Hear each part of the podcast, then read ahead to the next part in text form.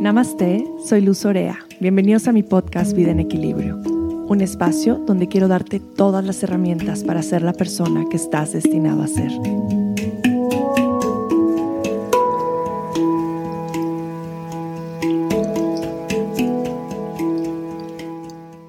Bienvenidos a un episodio más de Vida en Equilibrio. Estoy muy contenta de poder estar aquí hoy con ustedes, trayendo un episodio muy especial para este casi cierre de año. Estamos muy próximos a la Navidad, estamos viviendo procesos muy intensos astrológicamente, energéticamente, colectivamente, y poder traer este episodio hoy en el que vamos a hablar sobre los ritos de paso, sobre las ceremonias, me parece bellísimo porque va a ser una forma de poderlos acompañar en este cierre de una manera muy bella. Y para compartir acerca de los ritos de paso y las ceremonias, tengo a mi querida hermana María Cacho. María es una mujer divina, una verdadera belleza en todas las direcciones. Ella comparte desde las artes curativas, guiando ceremonias y ritos de paso. También ofrece acompañamiento terapéutico a través del ritual. Su proyecto se llama Reverbera y Reverbera significa reflejar la luz en la superficie. Y realmente cuando estás con María eso es lo que sucede. Reflejas tu luz a la superficie.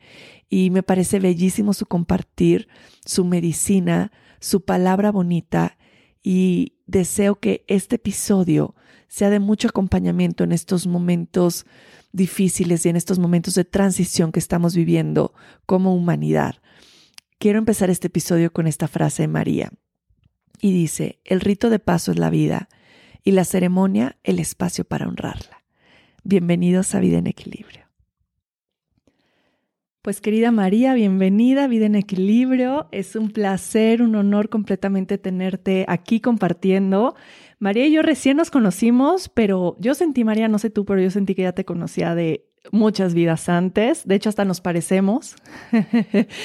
nos decían que nos parecíamos mucho, que parecemos ahí como familiares. Entonces por ahí yo creo que tenemos más, más conexiones, pero bueno, en el momento en el que nos conocimos, conectamos y fue, fue muy bonito haber pasado esos días en la laguna juntas y conocer tu trabajo tan bello que haces, todo lo que compartes, desde dónde lo compartes. Entonces para mí es una gran inspiración tu camino y es todo un honor que lo puedas compartir con nosotros. Bienvenida, hermana María.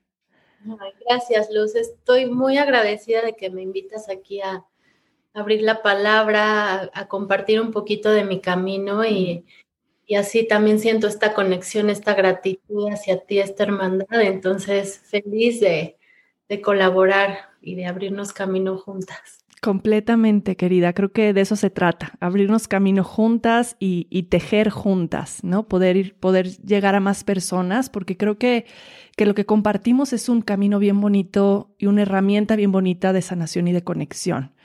Y para mí que esto llegue a más personas es, es como un bálsamo. Es como, hmm, de eso se trata.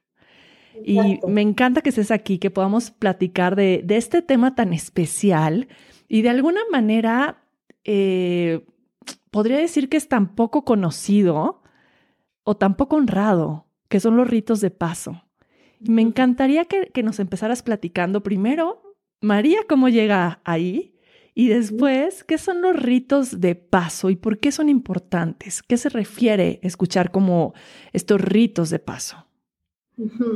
Pues bueno, me presento, yo me llamo María Cacho, y vengo de una familia de muchos artistas, escritores y, también terapeutas. Y sobre todo mi abuela paterna fue la que me inició en este camino desde que yo era niña. Mm. hacía círculos de mujeres en esa época, imagínate. Ella era una escritora feminista, era una mujer eh, súper conectada con los vínculos. Mm. Mucha gente la quería. Y en esa época ella daba círculos de mujeres que se llamaban Ámame. Mm. Recuerdo perfectamente desde niña ver a todas las mujeres reunirse en su casa y, este, y nos invitaba a nosotras como sus nietas también a darnos cuenta mm. de que ella creaba estos espacios.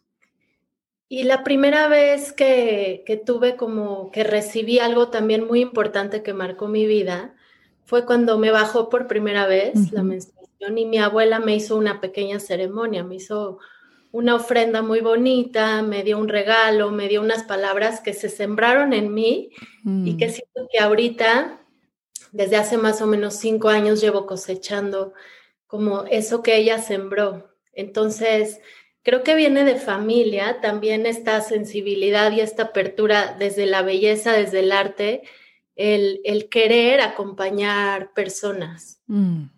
Y, y bueno, te cuento un poco, Hace algunos años, como siete años, me regalaron como 20 kilos de cacao de una cosecha de Tabasco.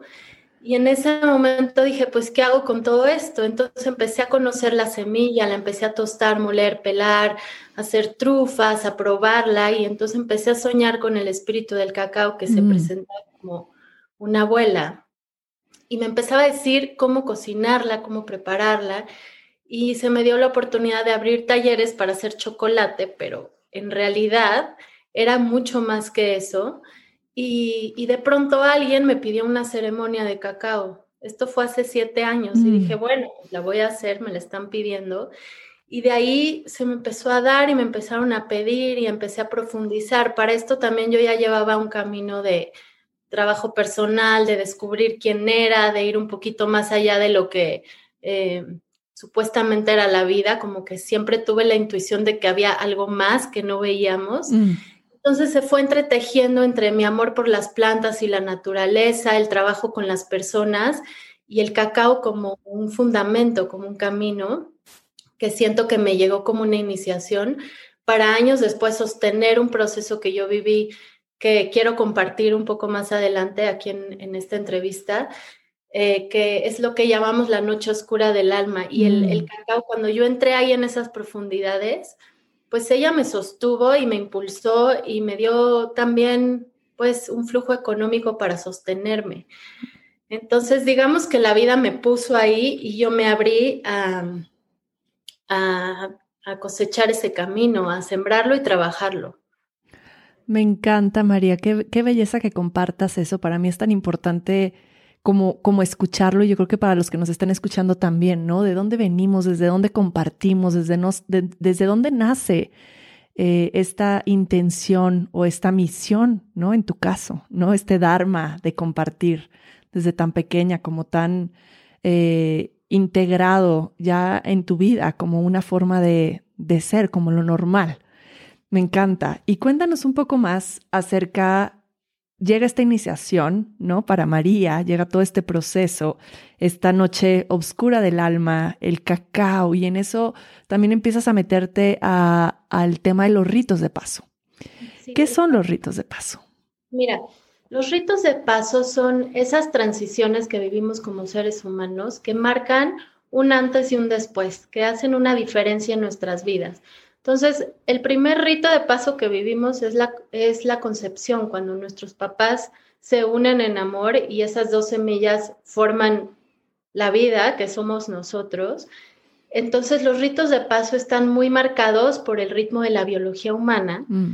em, en resumen, pero también hay ritos de paso y transiciones que tenemos en una vida cotidiana que si nosotros damos una pausa para honrar y darnos cuenta y recibir mirada y acompañamiento, entonces podemos tener una vida como mucho más integrada y mucho más consciente y sobre todo como con más presencia de lo sagrado que es nuestra vida.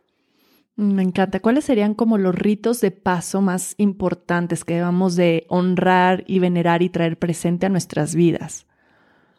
Mira, a mí me gusta mucho eh, ver la vida entera como un gran rito de paso. Esa es mm. una forma, una perspectiva de mirarla.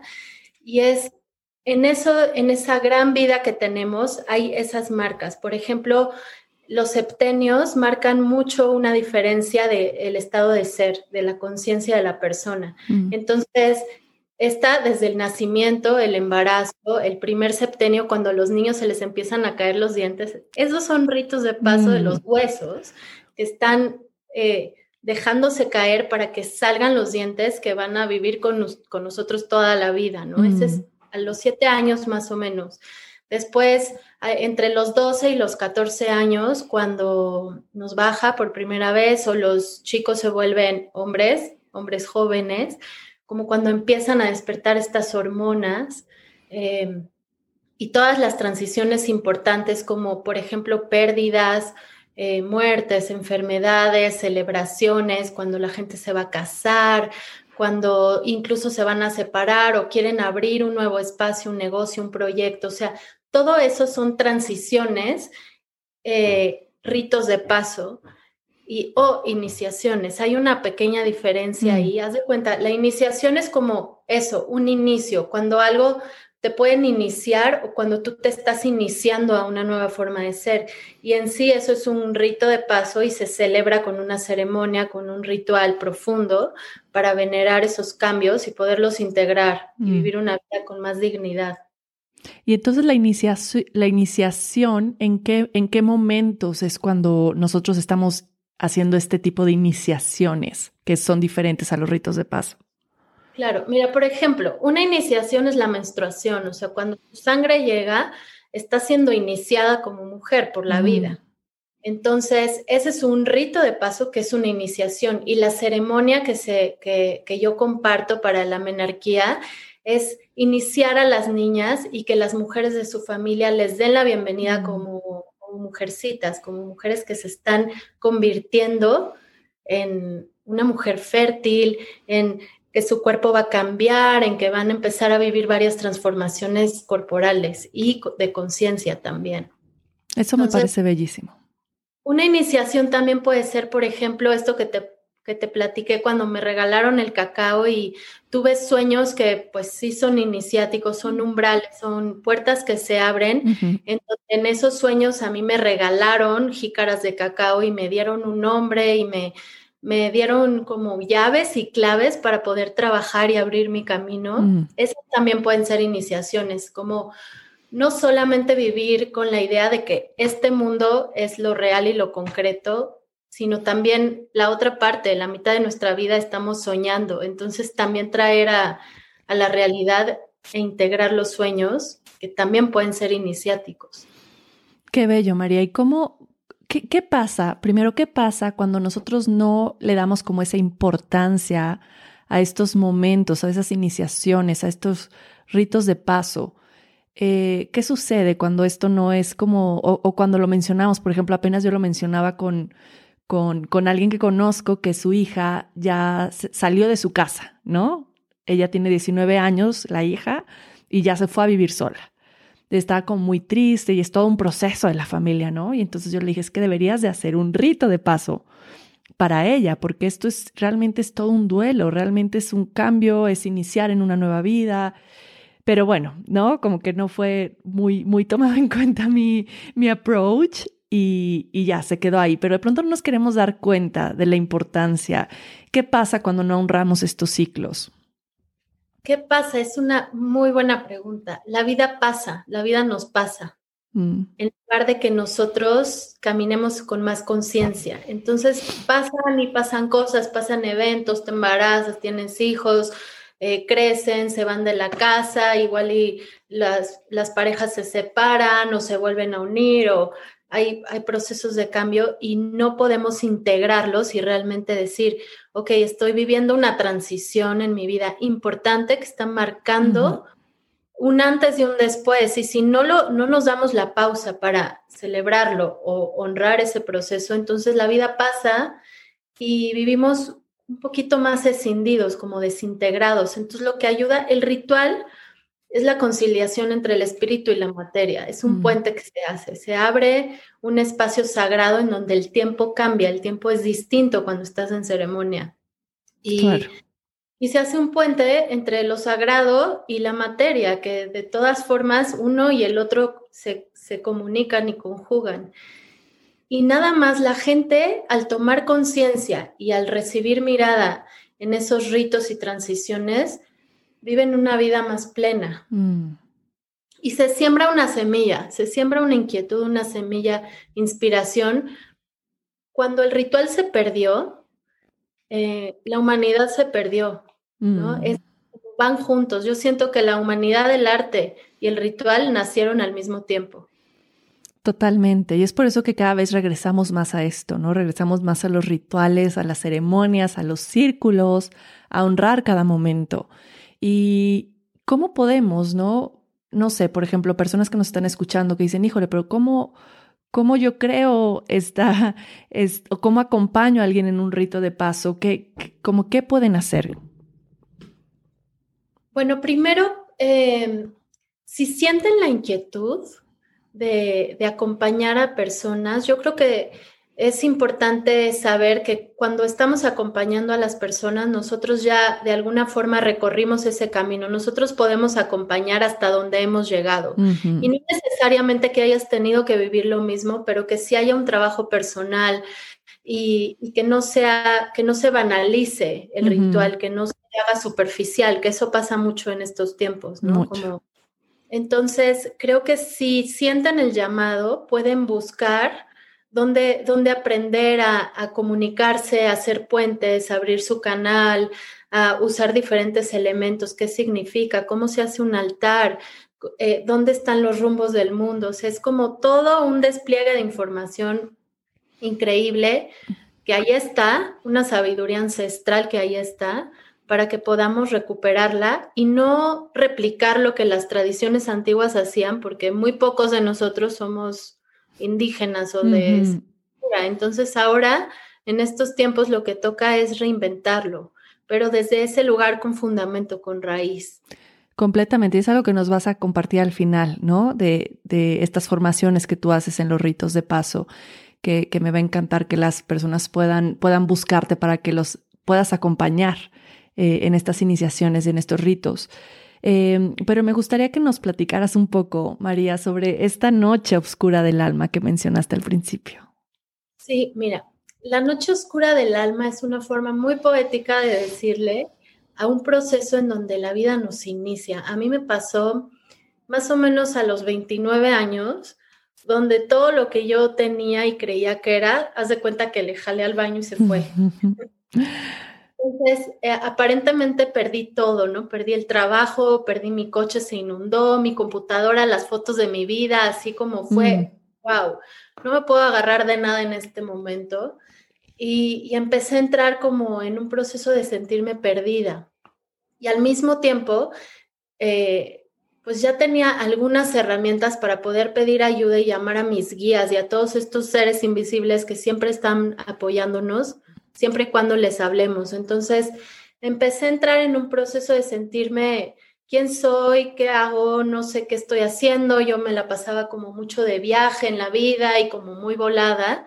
Y de repente la vida me aterrizó, pero no solo me aterrizó, me abrió un portal hacia abajo, a las profundidades, digamos, de mi propio inframundo para conocer mi sombra. Yo antes de eso no tenía idea que tenía una sombra que tenía cosas ocultas, que, había cosas de mí misma que yo no veía y que proyectaba en los demás. Mm.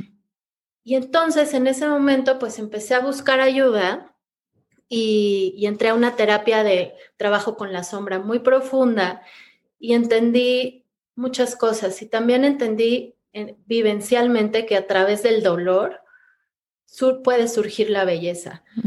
No quedarnos ahí, no que, no que el dolor sea un motor de vida, sino también rendirnos y entregarnos a esas fuerzas que nos están llevando como el mito de Inanna, no sé si lo conoces. Cuéntalo, me encanta. Voy a contarlo muy breve para que voy a resumirlo mucho. Inanna era una diosa sumeria, una, una reina, eh, y en algún momento le tocó bajar a las profundidades del inframundo a visitar a su hermana gemela porque estaba embarazada y quería irla a visitar.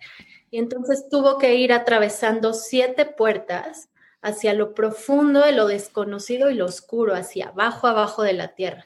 Y en cada puerta le iban quitando sus atavíos de reina, su corona, sus joyas, su ropa, su piel, su identidad, hasta que se quedó como carne, huesos, no era nada, era pura carne.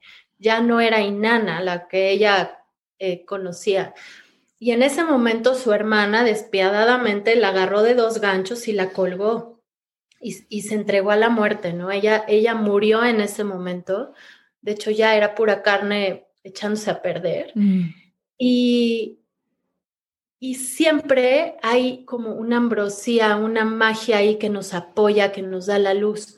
Entonces se le insufló como una especie de elixir en, donde ella fue, le, le, regresó la vida a este elixir y entonces pudo regresar desde abajo hasta arriba, pero tenía que regresar sola. Y sentía el llamado, sentía como esa fuerza magnética como del sol, que era como su abuelo, que estaba fuera en la puerta de arriba esperándola, pero él sabía que tampoco podía irla a salvar.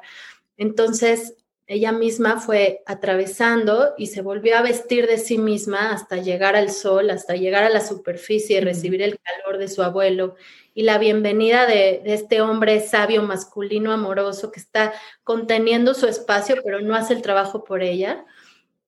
Y, bueno, ese es el resumen del mito de Inanna. Me pasó algo muy parecido y creo que a todas las personas eh, nos pasa, nos ha pasado. Pueden ser estados de depresión, de sentirse perdidos, de ir hacia la sombra, de conocer tu oscuridad, pero si tú te entregas a ese camino, acompañada, buscando esas herramientas, eh, para irte descubriendo vas a encontrar los tesoros más grandes y más bellos. Y fue ahí, en ese proceso, en donde yo estaba ahí abajo, pero al mismo tiempo brotaba tanta belleza en la superficie, ¿no? Entonces, integrar, integrar esa luz, esa oscuridad y, conocerte como un ser completo.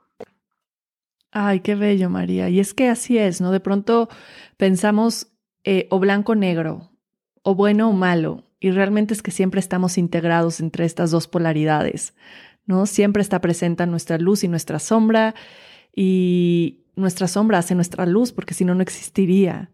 Por eso tan importante poderla honrar y venerar desde ese espacio tan vulnerable como el que tú nos, nos platicas ahorita. Y me encanta, me encanta esa historia. Justo apenas te compartía eh, de un aceite esencial para los ritos de paso. Y ahí se platica un poco de esta historia también de Inanna. Y me encantó cuando lo leí porque me acordé de Pilar que me había platicado justo esta historia y me resonó muchísimo cómo tiene, cómo tiene tanto sentido. Entonces, podríamos decir que los duelos también son un rito de paso. Claro, sí, sí. De hecho, eh, los duelos se necesitan llorar, se necesitan sentir y vivir, porque si los escondemos abajo de, ya sabes, de la alfombra, eso incómodo que, puede llegar a ser el duelo, nada más hay energía ahí que, que, no se, que no tiene movimiento, que no se puede sanar, que no se puede llorar ni expresar. Y la verdad es que estamos en un, generalmente en un acuerdo social en donde dicen, ya no llores, ya lo que sigue, distráete, ¿no? Y justo no, justo es hacer esas pausas para vivir el duelo como sea que se tenga que vivir y entonces ayudar a la persona que está viviendo el duelo a través también de tus propias lágrimas y compañía, ¿no? De hecho, estuve leyendo mucho. Hay un libro muy bueno que se llama Ritual, de Thomas Somé, que es uno de los autores como eh, que más información comparten de ritos de la tribu de Agar africana. Él es de allá y tuvo la misión de venir a Occidente a estudiarnos, ¿no? Entonces escribe este libro que se llama Ritual. Si les interesa el tema, se los recomiendo muchísimo. Y hay un capítulo muy extenso sobre los ritos funerarios y los duelos. Y de hecho mm. ahí él explica que, que si nosotros no lloramos por nuestros muertos, su espíritu se queda perdido, entonces, vivir el duelo y vivir una ceremonia, acompañar esas ceremonias, apoya a las almas, a los espíritus a trascender al mundo del espíritu y a otros reinos más altos, ¿no? Ah, qué bello, qué bello. Y ahorita que, que mencionabas acerca de, de la importancia de acompañar a nuestras niñas también en este rito de paso hacia convertirse en mujeres, eso lo tenemos tan escondido. Tan escondido y, y, a mí en lo personal me da mucha tristeza porque para mí fue así, ¿no? Fue como todo mi, mi proceso de convertirme en mujer fue como muy privado, ¿no? Y me refiero a privado como escondido más que nada, más que privado, ¿no? Como, como escondido, como no hay que decirlo, como que no hay que platicarlo, como que ya sabemos pero no se vuelve a mencionar, ¿no? Y entonces para mí este es uno de los acompañamientos o de los ritos de paso más importantes que como mujeres tenemos que honrar y también honrar justo a las personas que vienen después de nosotros, cómo poderlas acompañar para las que son mamás de niñas. Eh, poder hacer este ritual con sus hijas me parece una de las cosas más bellas porque por supuesto que les va a cambiar la experiencia por completo de sentir que se tienen que esconder, ¿no? Me tengo que esconder o, no es bueno que yo esté sangrando o esté menstruando, al contrario, a verlo como este gran regalo y a esta herramienta justo de transformación entre cada uno de los ciclos y en este crecimiento tanto físico como espiritual, como tan personal. Y me encantaría que, me platiques un poquito cómo son estos acompañamientos que tú das, por ejemplo, en las niñas en su primera menstruación, como un, un, una breve para que se den una idea de cómo son los ritos de paso. Claro, me encanta que haya salido el tema porque hasta el momento son de mis ceremonias favoritas. O sea, de mis ritos favoritos para acompañar son los de menarquía, que es la primera menstruación. Entonces, hablo mucho con, con la mamá, casi siempre son las mamás las que me buscan, obviamente no las niñas, niñas mujeres. Eh, y primero les, les sugiero que le hablen con ellas, que les platiquen que les vamos a hacer una ceremonia para, para honrar esta sangre de vida. Les hablo mucho de la sangre, de cómo es la, la única sangre que no viene de la violencia, es la sangre de la menstruación, ¿no? Mm. Y el saber que, que, somos mujeres, que somos cíclicas, que podemos estar conectadas con el cuerpo y de hecho disfrutar y darnos una pausa en esos momentos de cuando nos está bajando hace que seamos mujeres realmente creadoras y, podamos trabajar para las generaciones de atrás y las que vayan a llegar, ¿no?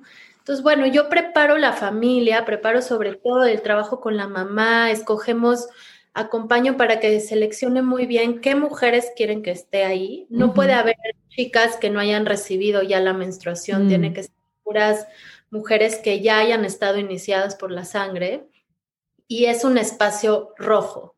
Es mm. un espacio de flores rojas, de hablar sin tabús, de hablar como con mucha dulzura y mucha suavidad hacia estos procesos. Me gusta contarles cuentos ya en la ceremonia y también eh, pues darle ese espacio de esas semillas que son palabras para que esta niña pueda recibir y escuchar las palabras de su abuela, de sus tías, de su mamá o de algunas otras mujeres más grandes que ya estén iniciadas, ¿no? Ay, qué belleza. Que a mí también me parece uno de los ritos de paso más hermosos y tan importantes porque ahorita mencionaste algo, mencionaste algo esencial, María, y fue de nuestras generaciones pasadas. Yo creo que cuando nosotros honramos estos ciclos en, estas nuevas generaciones, realmente lo que estamos haciendo es sanar nuestro linaje, ¿cierto? Estamos abriendo este camino de sanación para las generaciones que vienen. Es como justamente caminar el camino antes, ¿no? Como si fueras en, en un bosque o hubiera mucha, eh, mucha maleza y tú vas limpiando la maleza y vas creando este camino para llegar a cierto lugar. Siento que lo mismo vamos haciendo con estos rituales, con estos ritos y, creo que es de suma importancia, ¿no? Que de nuestras hijas, nosotros somos mamás de niñas, María también tiene una nena, yo mis dos hijas, y, y si algo creo que quiero dejarles es justamente este camino abierto para que ellas puedan conectar, para que ellas puedan compartir después con las generaciones que vienen desde ese mismo lugar y sigamos sanando y sigamos abriendo ese camino. Sí, y también como mucho recibir este rito, Luz, eh, acompaña a conciliarnos con la sangre, porque hay ya muchas, muchas generaciones y muchas creencias de que la sangre es sucia, de que la mujer no está limpia cuando está sangrando, de cómo de, de verla con repulsión, de creer que es basura y tirar a la sangre a la basura y generar basura con ella, ¿no? Entonces, toco varios temas. Eh, también honrando mucho el agua, porque pues es, como este cuenco de agua que tiene el fuego adentro. Cuando nosotras estamos menstruando, estamos en puro elemento fuego. Entonces, es esa alquimia de la vida, es esa posibilidad de, dar vida, ¿no? De crear vida. Y de hecho estos rituales sí son para esta niña mujer que se está iniciando, pero también la abuela lo recibe y le comparte palabras y les se acomodan muchas cosas internamente para todas las mujeres de la familia.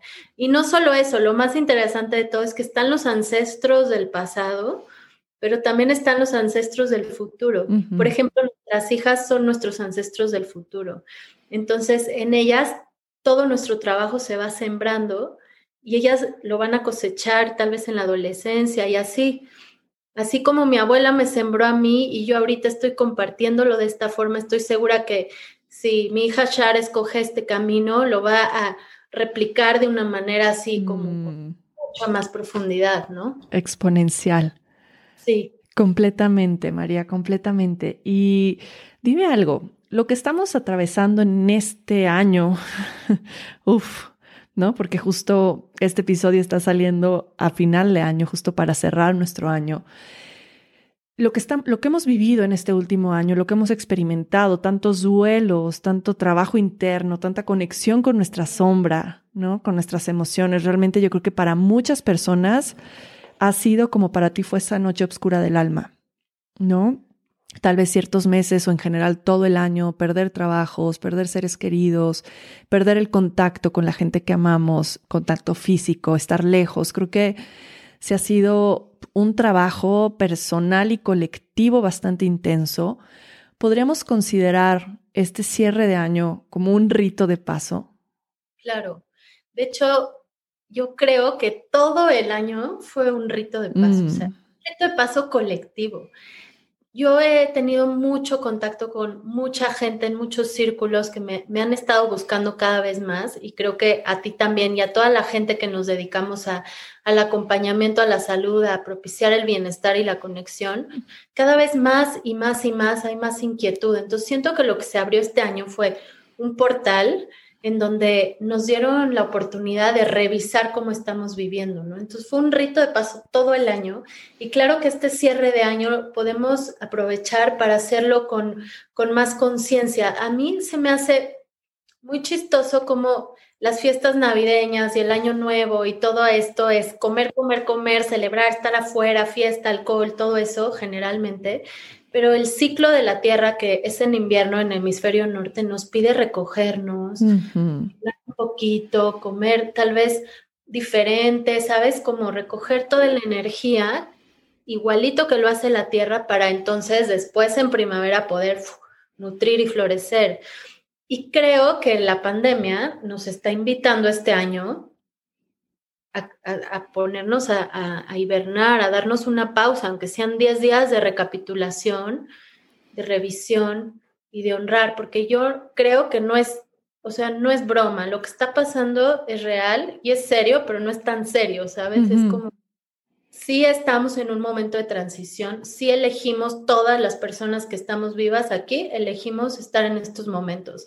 Y son momentos de puentes, de canales, de de transformación profunda y yo siento que tal vez no nos toque, pero sí estamos dando la oportunidad de dar un salto a un nuevo tiempo, a una nueva forma de vivir.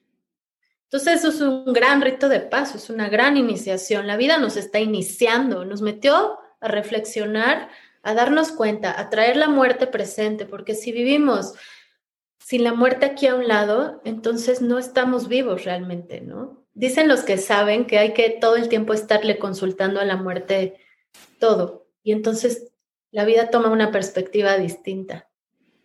Sí, sí, totalmente. Puede ser una gran oportunidad, como lo mencionaste ahorita, de iniciarnos en una nueva forma de vivir. ¿No dices? Yo, yo siento que es a lo que nos lleva esta reflexión y estos, y estos momentos y este último año es realmente cómo quiero iniciar y yo siento lo mismo que estás diciendo ahorita, que es tan importante el cierre como los comienzos. Y justo la naturaleza nos invita a hacer exactamente lo mismo. Y es algo que menciono mucho en Ayurveda.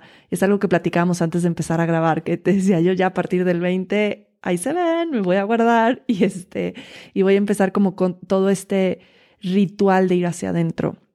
Eh, porque considero que es lo que tenemos que hacer, lo que nos pide la naturaleza, lo que nos pide la madre tierra, lo que nos pide realmente nuestra salud también. nuestra mente, es como podernos desconectar, es como podernos nutrirnos desde otro espacio. ¿Para qué? Para que cuando llegue el momento de florecer en este nuevo ser, en este, nueva, en este nuevo momento de la Tierra, en este nuevo momento también de, de los ciclos de la naturaleza, podamos florecer desde este espacio de, ah, ¿no? Aquí estoy de vuelta, ¿cómo estoy iniciando? Lo considero súper importante y por eso pensaba que justo este episodio al final del año iba a ser de mucha reflexión. ¿Qué tú recomendarías, María, desde este espacio de ceremonias, de rituales, desde tu experiencia, para las personas, para que puedan realmente tomar esto como un rito de paso y lo que viene como esta iniciación hacia esta nueva forma de vivir, ¿no? Como, cuando mencionamos y escuchamos mucho ahora en la pandemia de este, ya quiero que todo vuelva a la normalidad. La verdad es que no, no va a ser nunca igual, nunca igual, porque yo creo que esta gran oportunidad que tuvimos, todo lo que hemos vivido en estos momentos, porque sí creo que hay muchos regalos que la pandemia nos ha traído a muchas personas, eh, no va, no va a poder ser igual. No podemos querer traer a la normalidad después de todo lo que vivimos. Es como las mujeres y el cuerpo, ¿no? Cuando estamos embarazadas y tenemos bebés y queremos tener el mismo cuerpo que tuvimos. No, de alguna manera es negarte ese crecimiento, esa experiencia profunda que tuviste al parir, ¿no? Es como, ¿cómo mi cuerpo va a regresar a ser igual? Y lo mismo ahorita, no, nuestra vida no puede regresar a ser igual. Es este momento de iniciarnos en una nueva manera. ¿Qué recomendaciones tú das? Mira, yo recomiendo que de verdad nos demos al menos cuatro días, cuatro o cinco días de reflexión, de recapitulación. Hay un ejercicio muy bueno para, para que es a través del aliento, ir recapitulando el día.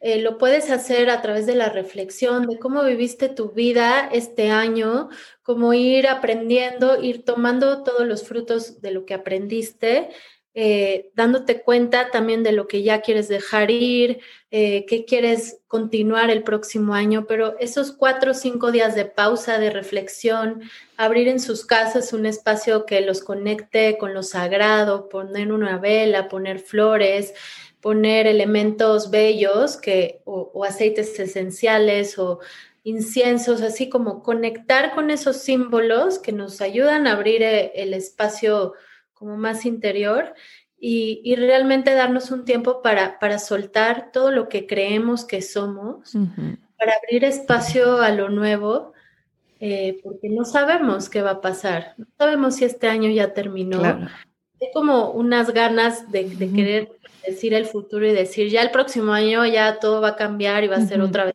¿Quién sabe, Luz? O sea, no sabemos, no creo que se haya abierto un portal y luego se vaya a cerrar, o sea, no sabemos qué va a pasar 2021 y todos los años que vienen. Entonces, realmente, como diría Pilar, nos están templando el espíritu, así hay, hay conciencias mayores, yo creo, que, que, están acompañándonos y que quieren que estemos bien, porque nuestra evolución sirve para la evolución de todos los seres, ¿no? Entonces, si nosotros nos sentamos en nuestro espacio sagrado, pedimos ayuda, conectamos con nuestros guías, con nuestros ancestros que estén en un buen lugar y realmente nos entregamos a, al fuego, a soltar y a que el fuego transmute todo lo que ya está listo para ser liberado, podemos cerrar el año de una manera más reflexiva, más consciente y más armónica, ¿sabes? No como todos los años, hacer un año distinto sentarte en familia, hablar de, de, qué se sintió, expresar tus emociones, abrir ese espacio vulnerable, esa mirada profunda, tal vez también puede, puede ser una buena, una buena idea para cerrar este 2020. Mm, me encanta. Ahora que mencionaste los aceites esenciales, un aceite esencial para acompañar este, este cierre también es el ciprés. Mm. Entonces el ciprés es un aceite que es el aceite de las transiciones, es el aceite del soltar lo que nos pesa, lo que en este momento ya no nos funciona, lo que queremos dejar justo que la tierra renueve y transforme. Entonces un aceite que, que, los pueda acompañar en estos días de guardarse y ir hacia adentro en difusor, en la palma de las manos, eh, estarlo trayendo presente en cada momento porque nos ayuda mucho a clarificar y a limpiar también. Entonces nos limpia la mente, eh, nos trae claridad, que creo que también La claridad, aquí me gustaría como también aclarar esto, que la claridad es muy diferente a la certidumbre. Porque tener claridad no es como querer saber o saber ya lo que va a suceder, ¿no? Sino tener claridad y poder ver con estos ojos claros internos lo que está sucediendo en este momento, podernos dar cuenta, ¿no? Darnos cuenta. Y también creo que es importante, hay a mí como esta palabra que me encantaría mencionar, que es que a todo le pongamos antes el por ahora. A todo absolutamente, como vamos saliendo. No es que no podemos solamente resumirlo en eh, estoy triste y deprimido y ya este, no voy a tener trabajo porque no tengo trabajo, sino por ahora no tengo trabajo. Por ahora estoy triste. por ahora, porque todo es por ahora. Justo lo que acabas de decir es muy cierto y me conectó con esto, que es el vivir en la incertidumbre desde un espacio de confianza. Porque la mente siempre nos quiere llevar hacia ese espacio de saber lo, lo que va a suceder, a este control. Y, justo este año nos enseñó que no tenemos el control de absolutamente nada, ¿no? Si lo queríamos más claro, si no lo habíamos entendido en, en, en otros momentos en nuestra vida, este año creo que nos lo dejó bastante claro.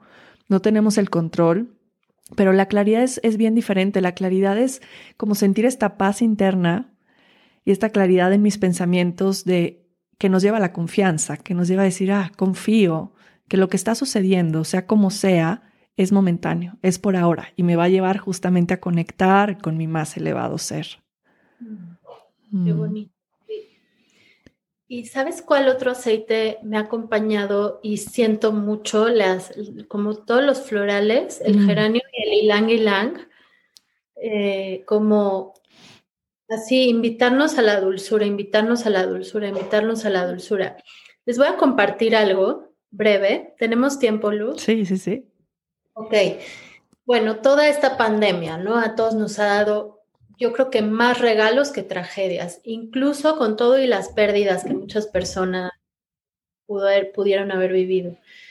Y, hay, hay, como un patrón en, interno de lucha, ¿no? De pronto, de lucha, de lucha, de, de estar sosteniendo, de la idea de que estamos sosteniendo, y creo que ya hay que cambiar también ese concepto y esas palabras y cómo las usamos, porque cuando estamos sosteniendo, o por lo menos para mí, desde cómo me siento, cuando yo digo, yo estoy sosteniendo, entonces mi cuerpo se cansa mucho, ¿no? Entonces, bueno, empezó a pasar como todo el proceso más profundo de la pandemia, em, en donde empecé a sentir un llamado al surrender, a la rendición, a la rendición y no solo al surrender, al sweet surrender, no era mm. como la dulce rendición.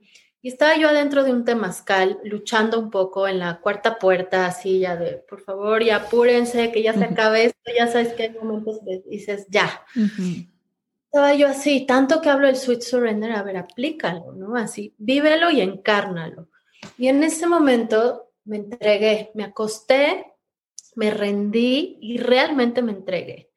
Y llamé al espíritu del Sweet Surrender, porque es como, no sé cómo decirle, pero es como un espíritu, un, algo que está vivo, que es una resonancia. Y se aparecieron varias cosas que van a, que, les voy a compartir, que es muy profundo, como todo el proceso de sanación que se abrió con esta dulzura que viene de justo de las flores, sobre todo de las rosas. Entonces vino como la Virgen María atrás, como es la representación de la Madre Divina y me dijo, sí, vas, ¿no? Y entonces empezó a purificar todo, todo el útero, así, a limpiar todos los órganos y las nebulosas, que son las emociones que vamos ahí acumulando en el cuerpo. Tú sabes, con el ayurveda también se hace un proceso de purificación de todas esas emociones estancadas. Bueno, yo las vi como nebulosas mm. y esa dulce rendición, esa maestría me enseñó cómo soltar y la tierra lo recibía y me decía, venga, venga, venga, dame más, dame más, así yo te ayudo, yo estoy aquí para ti, ¿no?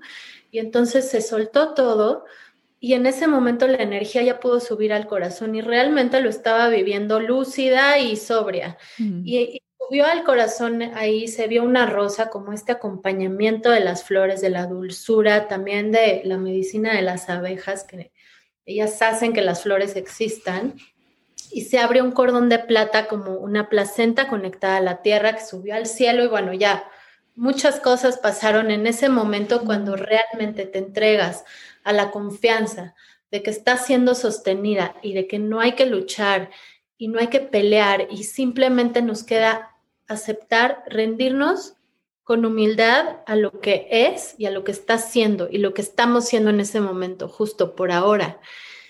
Y ahí recibí un regalo increíble que fue a través de la dulzura y de entregarse al no saber, ¿no? Y creo que también como para, para darle un giro a estos tiempos, ya la lucha ya no, ¿sabes? Ya es más bien entregarnos con dulzura, no todo el tiempo vamos a estar en un estado elevado tampoco, aceptar todo lo que somos como somos y darnos crédito por ser humanos en estos tiempos y estar atravesando portales tan profundos que elegimos encarnar, ¿no? Entonces es como tener esta mirada tan compasiva y amorosa como la tiene una mamá con su bebé, así hacia nosotros mismos. Y así podemos ser buena compañía primero para nosotros y después para acompañar a, a las personas que están a nuestro lado, ¿no? Entonces, mm. Y que se grabe en nosotros esa dulce rendición, esa entrega de la vida y no solo como traer lo, sagrado femenino, sino también, y creo que ya está por ahí en la escena, muchas lo estamos sintiendo y bajando, es honrar el sagrado masculino. Sí quiero hablar de esto. Es como mucho hemos rezado y pedido y las mujeres y el, y, todo el despertar femenino y todo el despertar de las matrices y los vientres y la sangre y la materia y honrar el cuerpo y todo, de pronto se nos empezó a ir un poquito la balanza. Y los tiempos es como, ok, ahora equilibrar, rezar, pedir por el Padre Divino, su presencia. El Padre Divino no me refiero a nada religioso, es como lo divino está en todo, ¿no? Es el sol, las fuerzas masculinas, el fuego, y equilibrar ese femenino y ese masculino en nosotros. En este proceso creo que estoy yo y estamos muchas personas. Y sobre todo honrar a los varones, a los hombres, y reconocer su fuerza, sus ganas, su estar perdidos, muchos, y dar espacio a que también ellos vayan, ¿sabes? Nosotras pudimos abrir el camino y vamos a continuar, pero creo que ellos ya están en un momento, en general, muchos ahí, en donde si nosotras empezamos a rezar por ellos y a reconocerlos y hacer este ritual hacia lo sagrado masculino, vamos a poder sembrar una pequeña semilla del equilibrio en el mundo. Mm. Ay, hermana, fue hermoso. Fue hermoso, primero, que trajeras la dulzura, porque creo que es un gran recordatorio para todos. A mí es algo que me tocó, que me costó mucho trabajo traer a mi vida. La dulzura, porque siempre fui movida por mi masculino, por mi energía fuego, por el hacer, hacer, hacer, crear, crear, crear, crear, crear, trabajar, trabajar, trabajar. Me costó, me costó tiempo traer la dulzura a mi vida y creo que justo la palabra dulzura tiene que ver todo con la palabra compasión. Y es como vamos a traer compasión hacia los procesos de los demás si no los tenemos con nosotros mismos y nuestros propios procesos. Y creo que van de la mano completamente. Ser compasivos desde ese espacio de dulzura, creo que nos trae muchísima sanación, muchísima sanación y no solo en lo personal, porque algo que quiero recordarles ahora es que cuando nosotros sanamos, sanan todos, cuando nosotros hacemos trabajo, eh, personal realmente se vuelve mucho más allá de personal. Empiezas a sanar, pero todo alrededor de ti también. La forma en la que te relacionas, la forma en la que caminas tu vida, la forma en la que vives con integridad. Y esto le da la oportunidad a más personas de hacer exactamente lo mismo. No es como me estoy presentando al mundo, los demás dicen, oye, yo también quiero vivir así. yo también quiero compartir desde ese lugar. ¿Por dónde empiezo? ¿verdad? Entonces, realmente este trabajo de sanación lo estamos haciendo por todos, lo estamos haciendo por todos, lo estamos haciendo por nuestra humanidad y conectar con la dulzura creo que es la manera más bonita que he escuchado. Gracias por, por traerlo a, este momento de, de, podernos rendir y podernos conectar, porque algo que, que, las mujeres también, aparte de esta feminidad y, este despertar del femenino, eh, tan marcado que hemos tenido en estos últimos años, también hemos tenido este lado eh, tan, de alguna manera, tan fuerte de forzarnos en el día a día al hacer más y más y más y más. Creo que también estos dos lados de pronto se desequilibraron, ¿no? Que la mujer tiene que trabajar y ganar dinero y cuidar a los niños, y, ahora lo vemos muy presente en la pandemia, ¿no? Las mamás que están en la casa y trabajando y al mismo tiempo ayudando a los niños a conectarse en las clases online y al mismo tiempo cocinando la comida, ¿no? Entonces siempre ha sido como este vivir desde, desde la mujer guerrera. Y qué bonito es vivir desde la mujer de la dulzura, y no solo desde la guerrera. Fíjate que es algo que yo empecé a hacer mucho en mi práctica de yoga, que fue después de tantos guerreros, después de tantos años de guerrero 1, guerrero 2, guerrero 3, dije, ya por favor, o sea, ya en la vida soy una guerrera, lo último que quiero es llegar a mi tapete, a ser más guerrera todavía, quiero sentarme en postura de la paloma 20 minutos y esa es mi práctica y gracias, y es como también puedo conectar desde la dulzura con ese mismo trabajo. Eh, es otra diferente experiencia del yoga. Y ahora que mencionas el sagrado masculino, qué atinado María, porque justo di una plática en la mañana de doTERRA con el equipo y hablé sobre el aceite de incienso y cómo el aceite de incienso justamente es el aceite que nos ayuda a conectar con la masculinidad, con el masculino, con el sagrado masculino y sanar el sagrado masculino en nosotros y cómo sanar el sagrado, sanar el sagrado masculino en nosotros es preguntándonos realmente acerca de nuestras relaciones con los hombres, con nuestro papá, tal vez con nuestra pareja, tal vez con nuestros hijos y cómo poder ir, ir sanando esa, esa relación con lo masculino desde nuestra persona como desde nuestras relaciones. Entonces, ahorita que lo mencionaste fue como, ajá, el aceite de incienso es buenísimo para sagrar el sagrado masculino en nosotros y un aceite que podemos compartir con, con los hombres también que tengamos cerca. Es un, es un gran regalo que puedan, que puedan conectar con esta resina de este árbol, que los ayuda a sanar también en su masculino. En general, fíjate que las esencias de los árboles nos ayudan a sanar el, masculino. Entonces, el ciprés, como decías, yo mm. creo que también, y el romero, a mí me, yo veo el romero y veo la flor del romero y, me recuerda al, a lo masculino. Si la ves bien, te vas a dar cuenta. Y también la esencia de romero ha estado muy presente como para, para darle ese apapacho al aspecto masculino y que tome su lugar. Entonces creo, en resumen, es más allá de femenino masculino, es esta, esta energía que toma la dualidad, pero al fin de cuentas es la unidad y es que cada quien, creo que el llamado profundo es tomar nuestro lugar, que cada quien tome su lugar. Y cuando tomas tu lugar, yo estoy en ese proceso, no te voy a decir, ya estoy súper ahí, estoy en ese proceso de asumirme, de tomar mi lugar y de hacerme al 100% responsable de mi co-creación, que es mi vida, ¿no? Nosotros somos co-creadores de una realidad y no es son palabras, eso es, nosotros estamos creando la realidad y nuestras relaciones. Y eso nos devuelve la responsabilidad. Ya no somos víctimas de nadie, ni de nada. Entonces, tomar nuestro lugar es también la responsabilidad de compartir tus dones con el mundo. Si tú no compartes lo que viniste a, a, desarrollar, entonces el mundo se queda con un espacio vacío. Todos necesitamos que volvamos a creer en nosotros, en nuestros dones, que puedan ser también nuestro sustento. Mm, qué belleza, María. Gracias por, por, por, tu palabra bonita, por todo lo que compartes. En serio, creo que eh, este episodio va a ser un gran bálsamo para muchas personas y qué mejor regalo que podamos ofrecer al mundo esto, que puedan escuchar y escuchar y compartir con cualquier persona que pueda necesitar de, de estas palabras en este momento. No sé si hay algo con lo que te gustaría cerrar antes de que nos platiques de, de tus próximos cursos y formaciones.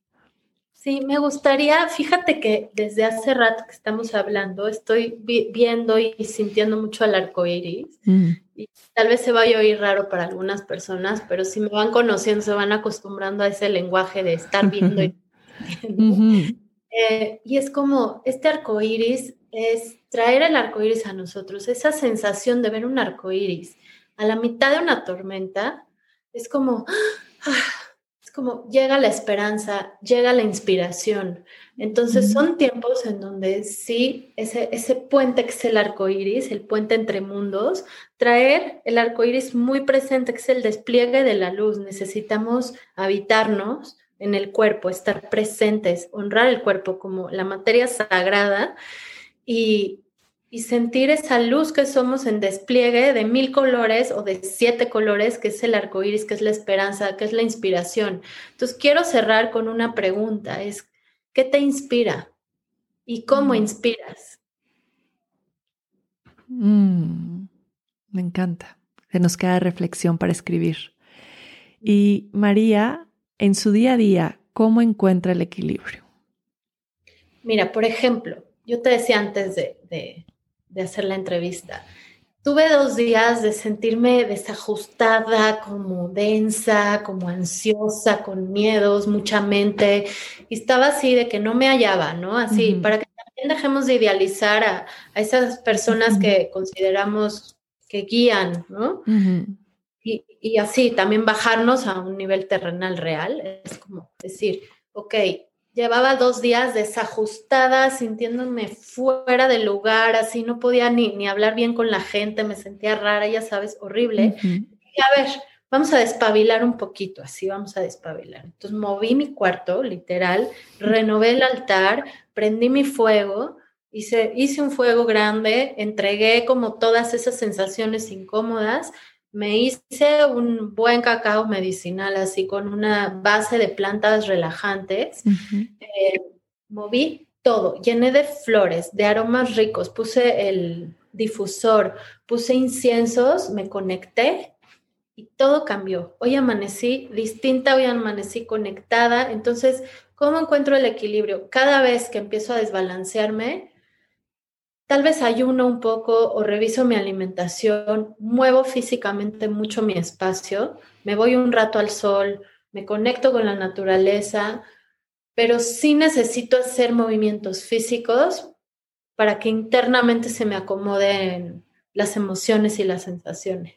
Mm. Gracias por compartirnos eso, María.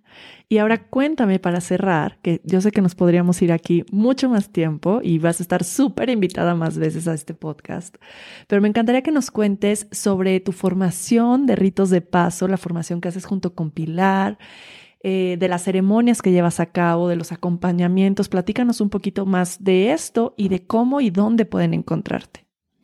Claro, mira. Em, tenemos una escuela que recién fundamos hace un año que se llama Escuela Ritos de Paso, Escuela de Ritos de Paso.